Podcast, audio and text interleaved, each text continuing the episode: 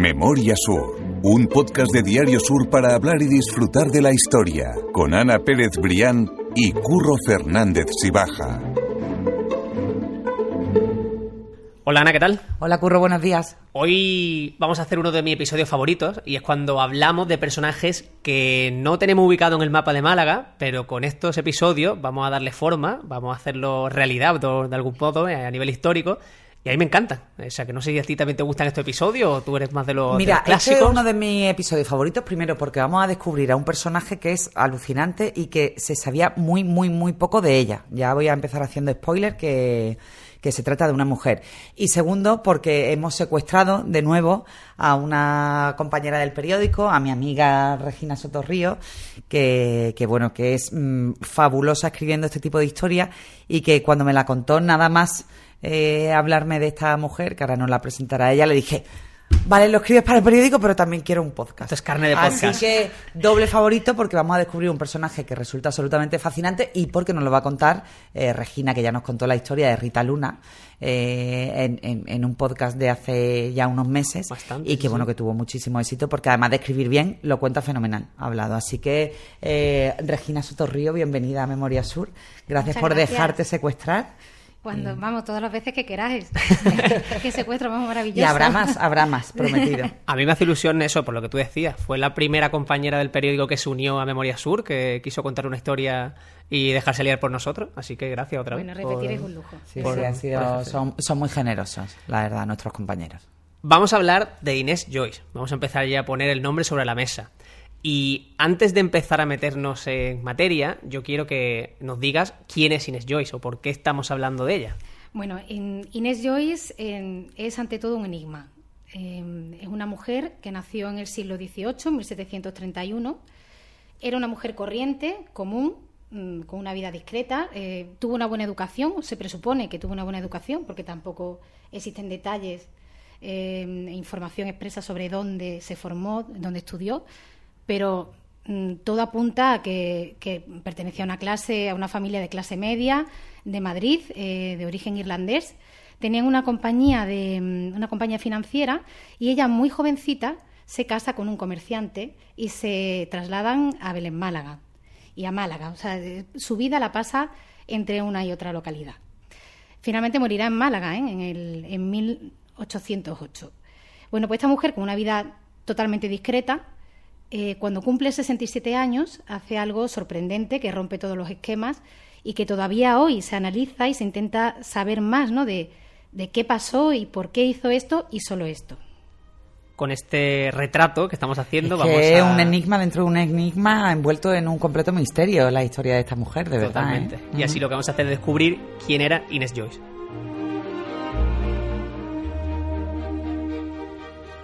Como estaba diciendo Regina, el relato de una mujer de padre inmigrante que al fin y al cabo llega a Málaga buscando prosperidad, como tantos otros personajes a lo largo de, la historia de Málaga. Pero como tú dices, su caso es significativo porque pasa la historia, por decirlo así, a una edad ya adulta y haciendo algo eh, bastante reivindicativo para esa época y casi a día de hoy con todo lo que está escribiendo, en un alegato feminista que permanece vigente realmente a día de hoy o que suena totalmente vigente. Son solo 30 páginas, pero tiene frases que, que, yo creo que hoy Ana le podría decir a sus hijas para, sí, totalmente, para empoderarlas. Sí, sí, son, son frases escritas con el castellano antiguo, pero que suenan absolutamente actuales. O sea, es impresionante la, la vigencia que tiene todo esto y que todavía hoy sigamos reivindicando lo que esta mujer en el siglo XVIII se atrevió a decir. Y además, em, claro, e, estamos hablando de, la ilustración del siglo de las luces, pero era el siglo de las luces solo para ellos. Ellas no tenían ese privilegio tampoco. Entonces, em, e, e, es muy sobresaliente ¿no? que esta mujer encima con 67 años, después de toda una vida, decidiera hacer un, alegato a, a, las mujeres. ¿no? Lo tituló Apología de las Mujeres. Y eh, en la primera frase eh, ya indica, bueno, un poco, eh, pues para justificar lo que está haciendo, ¿no? Dice hijas mías. Es decir, es una carta a sus hijas, pero que luego a lo largo del texto se puede ver que es una carta a todas las mujeres. O sea, hace un llamamiento general a todas las mujeres de la sociedad. Em, si quieres, os puedo leer cómo empieza, sí, claro. que es la forma en la que ella puede introduce el texto ¿no? y justifica por qué hace esto. Dice, no puedo sufrir con paciencia el ridículo papel que generalmente hacemos las mujeres en el mundo, unas veces idolatradas como deidades, otras despreciadas, aun de hombres que tienen fama de sabios. Somos queridas, aborrecidas, alabadas, vituperadas, celebradas, respetadas, despreciadas y censuradas. El más ceñudo filósofo suele alegrarse al ver una mujer hermosa, y el más despreciable, Piesa Verde, después de que se ha estado esmerando en atraerse la atención de un concurso de damas, sale de allí y a todas, una por una, las ridiculiza. Es que es brutal. Sí, sí, es y además está fuerza. tan bien escrito y cada palabra tan bien escogida. A mí me parece interesante, tú estabas diciendo que eso Ana se lo puede decir a su, a su hija, todo alegato, ¿no? A día de hoy. Y me parece interesante eso, que ella realmente esto no lo escribe como un alegato o no lo hace de manera directa como un alegato público, sino que lo hace quizás escondiéndolo bajo una carta que ella manda a sus hijas con, con el interés que ella tiene en que sus hijas no se conviertan eh, en esas mujeres eh, sirvientes de hombres y que quieran Claro. tener un poco más de autonomía, en definitiva. Claro, probablemente era la forma de hacerlo, ¿no? Eso es. de, de- de poder hacerlo público. Y luego mm, ella eh, esto lo, lo pone como una, un añadido a una traducción que hace. Ella era irlandesa, tenía un dominio total, eh, evidentemente, del inglés y del español, y cuela este alegato en, en la parte final de esa traducción.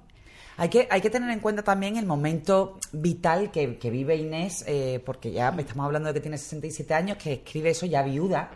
Ella viuda y además intentando poner orden en todo el tema de, de la herencia, los negocios. Y tú dices muy bien en el texto eh, que lo hace también en un momento donde está organizando los matrimonios de sus hijos e hijas. porque Claro, tuvo y- varios hijas. Entonces, yo, yo me imagino a aquella mujer, eh, pues ya te digo, una mujer de, de mundo, tampoco de la burguesía, pero, pero con, con cierta eh, posición acomodada y con cierta visión de, de las cosas, que se plantea eh, el casamiento de ellos, o sea, de sus hijos varones y de sus hijas. Claro, la diferencia que encuentra entre Claro, los dos. totalmente. Mm, Ella, eh, cuando lo escribe con 67 años, lleva 16 años viuda. Entonces ella sola ha tenido que, que hacerse cargo de nueve hijos, cinco mujeres y cuatro varones. Y, y probablemente cuando escribe esto, mm, quizás ya tiene todo en orden, ¿no? Y cuando dice, ya me he liberado de esto y voy, voy a sentarme y voy a escribir mi experiencia y por lo que he vivido y lo que he pasado. Luego también ella pierde a su padre muy joven, con 13 años. Entonces también está también, acostumbrada a ver el la papel de su referencia madre, era claro. su madre. Entonces yo creo que todo eso eh, pues la boca en cierta Le abre un forma carácter, sí, en definitiva, a- claro. claro y a decir pues yo tengo que no sé que que, Que decir lo que la- siento, ¿no? Que decir eso es y a ver si esto cambia ya no de una A ver si alguien más lo ve como yo lo estoy viendo yo, Totalmente, ¿no? totalmente. Es interesante también, eh, ahora que has leído ese fragmentito y que ahora vamos a leer más, más parte Hmm. del contenido, que no solo interesante el contenido, sino también eh, la manera de escribirlo, porque estamos hablando de que lo hace con un... eh, con una, eh, con una manera de escribir del siglo XVIII, absolutamente. Hablamos de que cuando tú hablas de esa apología o, o- ¿Cómo se llama, perdón? El, el- Sí, apología de la Apología mujer. Apología de la las mujer, mujeres. exactamente. Las mujeres está escrito con G. eh, son detalles que si la gente quiere verlo, Sí, puede sí, hacerlo en, el, en la noticia del, Sí, del bueno. Diario Sur que tú escribiste, que está en las notas del podcast. Solo tiene que bajarlo y, y puede y leerlo creo que es importante decir que el texto se puede descargar gratuitamente en internet en la página web de la Biblioteca Nacional Eso está en es. descarga libre y cualquiera lo puede leer ¿no? y ver es. esos detalles que tú dices que, Es que curioso, mucho la curioso. atención. Y está en el enlace también, como digo, en las notas del podcast, o sea, quien quiera verlo entero es, es bastante curioso. Pero vamos a meterlo en esa, en esa apología de las mujeres y, y cuéntanos qué, qué- qué más cosas de, es destacable que nos cuenta, Mira, Regina, qué más pues, cosas cuenta. em, ella llega, eh, dice en un momento mm, del escrito que em, eh, da a entender como que es un tema de la sociedad, en esta sociedad ilustrada, un tema de debate en las tertulias masculinas sobre la eh, predominancia de los sexos, ¿no? O sea, que ese tema eh, en, en estas épocas se estaba, se estaba tratando. Y entonces ella lo que hace, clama, mm, mm, con- cla- clama por la igualdad de género. O sea, de una forma muy directa. literalmente nuestras almas son iguales. Efectivamente, o sea, eh, si queréis leo otro fragmento que dice, oíd mujeres, no os apoquéis, vuestras almas son iguales a la del sexo que os quiere tiranizar. Usad la- de las luces que el Criador os dio a vosotras. Si queréis, se podrá deber la reforma de las costumbres, que sin vosotras nunca llegará. Amaos unas a otras, conoced que vuestro verdadero mérito no consiste solo en una cara bonita, ni en gracias exteriores siempre poco durables. O sea, que más claro. Ahí hablaba de, ahora le- como le ponemos a todo término, hablaba ahí ya de, lo- de la sororidad, cuando dice amaos una a otra, es decir, ser cómplice, apoyaros y, y una cosa muy importante que se sigue diciendo hoy que que realmente la, la, revolución está ligada al cambio de costumbre eh, la mujer. Es que por dar un poco de contexto histórico, estamos hablando de que Inés eh, formaba parte de una familia bueno, de clase media un poco acomodada, pero cuando hemos hablado de las grandes familias del siglo XIX en Málaga, ocurro de las grandes familias burguesas, ni siquiera ellas tenían la posibilidad de estudiar. Cuando nosotros, por ejemplo, hablamos de que la hija de los Heredia, imagínate, pues iban a los grandes internados extranjeros, bueno, allí les enseñaban lo básico, o sea, allí les enseñaban a leer, a escribir, un poco de urbanidad y después, bueno, pues mm, música, pues, enseñaban, eh, aprendían a tocar el piano, hacían como eh, actividades vinculadas con el divertimento, para eh, eh, ellas poder estar en, las reuniones sociales mientras los hombres se retiraban a hablar de negocio, a hablar de la industria y tal, bueno, pues ellas o tocaban el piano o cosían hmm. o hacían, bueno, pues esas cosas y, de hecho esa era la educación que, recibían y en ningún momento, bueno, se esperaba de una mujer eh, que realmente tuviera una formación académica más allá que la imprescindible para, para casarse bien. ¿no? de hecho, eh, Inés dice en otro momento, dice, quisiera saber qué ley hay, en qué tiempo se promulgó o por quién, para que las mujeres estén siempre reducidas a tratar de sus modas, cintas y flores.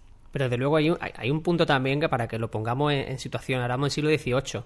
Hacía poco hablábamos del eh, siglo XIX cuando eh, Manuel Agustín Heredia se casa bueno, también siglo XVIII, pero finales, mejor dicho. Es que el, momento donde Isabel llega a precisamente a Vélez y Manuel Agustín Heredia lo hace es el mismo. Exactamente. Es que hay, hay muy poca diferencia cronológica. De hecho, él viene, eh, la primera vez que, aterriza en Málaga, en la provincia, lo hace precisamente en la Sarquía, en, en, Torre del Mar. Y hace un episodio hablamos de cuando le pide la mano al padre de, de Isabel Libre Musalas, como el padre dice eh, ¿por qué quieres casarte con mi hija si ella no sabe hacer nada más que bailar y algo más? No me acuerdo qué más decía. Hablaba un poco de eso, ¿no? De, la importancia que se le daba a la educación a la mujer en aquella época. cero. Y es lo que ella quiere reivindicar, lo que Inés Joyce, estamos hablando, quiere reivindicar y habla de la importancia de aprender a escribir, de aprender a leer y, en definitiva, de ser autónoma, que hoy es algo que damos por hecho, pero que en aquella época ni mucho menos estaba dado por sentado. Claro, y además ella, eh, evidentemente, eh, pone el foco en en los hombres que quieren reducir a las mujeres, ¿no? En otro momento dice los hombres las prefieren ignorantes. Sí. Eh, una frase así. Sí, esa la tengo aquí subrayada de maravillosa. Dice, los hombres en general las quieren ignorantes porque solo así mantienen la superioridad que se figuran tener.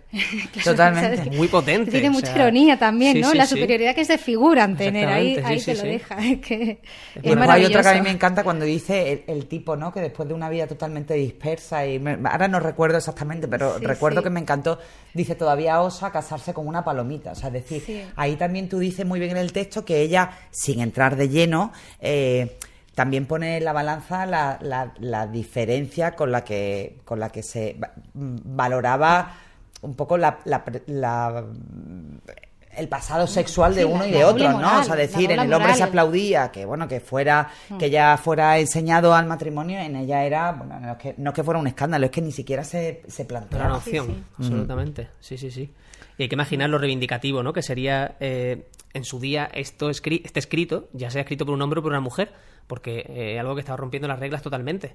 Y eh, es espectacular que, a día de hoy lo mantengamos y eso lo hacemos también, que quiero dar el nombre. Tú lo decías también, ¿verdad? Una profesora de la, de la Universidad de Valencia, de Mónica... Mónica Bolufer. Mónica Bolufer, exactamente. Sí, que es quien ha sacado a la luz también esta historia. Sí, esto en, la figura de Inés se está reivindicando últimamente gracias al desarrollo de los estudios feministas, que es lo que están poniendo en valor pues todo el trabajo que hicieron estas mujeres antes, ¿no? Pero esto pero es de una, de una década esta parte, ¿no?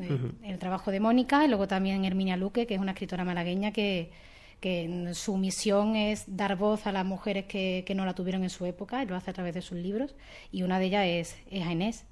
Y yo respecto a lo que comentabas antes de la sororidad, como ella sí que ese concepto exista todavía, porque esa palabra no se acuña hasta el siglo XX, ¿no? Que, yo creo que fue Miguel de Unamuno el primero que lo utilizó. O sea, no existía eh, nada parecido, nada que hiciera referencia a, esa hermandad entre las mujeres. La hermandad entre las mujeres no, no se entendía porque eh, los hombres consideraban que las mujeres, entre ellas no tenían nada de qué hablar, que la amistad verdadera entre mujeres no era real. Claro, los hombres sí podían tener ese compadreo, esa fraternidad porque llevaban décadas cultivándolo en club privados, en tertulias, en todo esto. Sí, tener intereses, en definitiva. Bueno, y sobre todo también porque las mujeres no elegían las reuniones, es decir, las mujeres iban a reuniones de mujeres por sus maridos, con lo cual los maridos eran los que tenían intereses o lazos de amistad y tal, y después ellas eran las que... Las mujeres incluso en aquella época eran rivales y eso lo dice también Inés en algún momento, ¿no? Como que hay que dejar eh, culpa a las mujeres de parte de, la de parte de lo que están viviendo, como que ellas se han acomodado a esa situación y, se conforman con ese papel, con ese rol y, y además rivalizan entre ellas pues para ver pues quién tiene mejor casamiento o quién es la más guapa de- del evento, ¿no? Entonces, en- ella, en, en uno de los alegatos finales que hace, eh, a mí me llamó mucho la atención ese llamamiento que hace a la unión de las mujeres, ¿no? Cuando dice manifestarle a los hombres que sois amantes de vuestro sexo, que podéis pasar las horas unas con otras en varias ocupaciones y conversaciones sin echarlos de menos. O sea, que es posible estar con otra mujer y pasarlo bien. Y no rivalizar, y no rivalizar y ser su amiga y que haya hermandad y unidad, ¿no? Entonces, ella, pues, una de las precursoras de la sororidad. Totalmente, absolutamente. A mí lo que me llama también la atención es que ella no está hablando o no culpabiliza un sistema o un modo eh, patriarcal, en este caso, como le llamaríamos el siglo XXI. No, no, ella culpa directamente al hombre. Y, y me parece también lícito y me parece eh, que, que es bastante interesante dentro de su discurso, la culpa directamente o señalar al hombre. Me parece que, que es bastante eh, reivindicativo, y más en aquella época. Sí, sí. Además, hay una, una- una frase que me encanta, que, que es totalmente cierto, ¿no? Porque dice, la mujer que dio con mal marido tiene más que sufrir que el hombre. Y te explica por qué.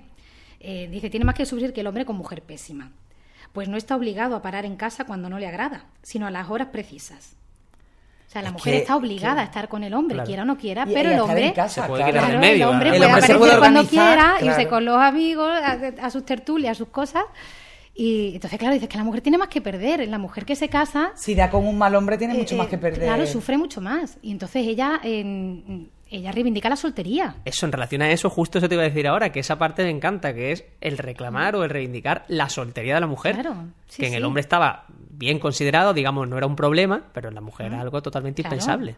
Bueno, que estaba fatal visto. De hecho, de la mujer se esperaba o que se casara o que se metiera a monja, que también Claro. ella hace, hace referencia. Sí, Era sí. clero o, o matrimonio. No había esa vía intermedia de, por ejemplo, de grandes personajes de Málaga que, que fueron solteros empedernidos y que además aquello col- como que les dotaba de un aura de, de, de, Sí, de misticismo de un poco, ¿no? misticismo Sí, y de, y, no sé, como de leyenda. Por ejemplo, Manuel Domingo Lario, el segundo marqués de Lario, que murió soltero, murió si- sin hijo.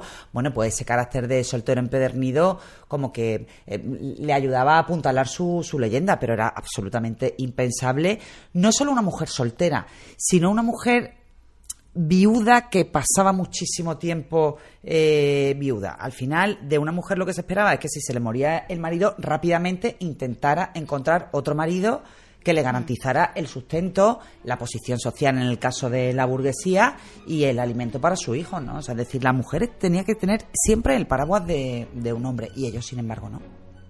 Qué maravilla. Inés Joyce tiene también muy claro que la educación era al fin y al cabo un arma para poder luchar contra todo ese sistema o contra toda esa manera de concebir el mundo de la mujer. Eh, eso es lo que ella estaba, lo que hoy llamamos empoderarse. Ella lo que quería era que la mujer, pues eso, que no fuera Mm. Claro, un que tuviera florero, las que tuviera herramientas, exactamente, sí, sí. Para poder mm, eh, salir de ese círculo tan reducido y tan constreñido en el que estaban. ¿no?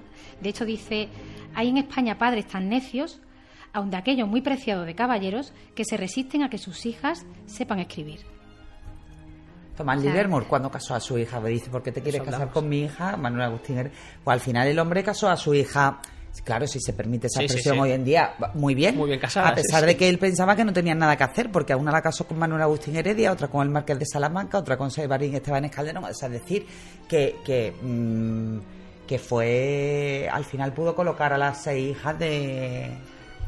Tal y como se pensaba en la Sí, sí, época, sí. muy bien. Hay otra, es que, es que esto es, un, es que no, no para No, no, de te iba a pedir más es citas, más una frases, sí, barbaridad, sí. Porque dice en otro momento, dice, he oído, he oído a algunos reverendos de Bonete y Capilla, a pretendidos filósofos y adoctos, decir que basta que la mujer sepa coser, gobernar la cocina de su casa y rezar, que lo demás es en ellas bachillería. Y, continúa diciendo, dice, falta la paciencia para oír desatino tan garrafal.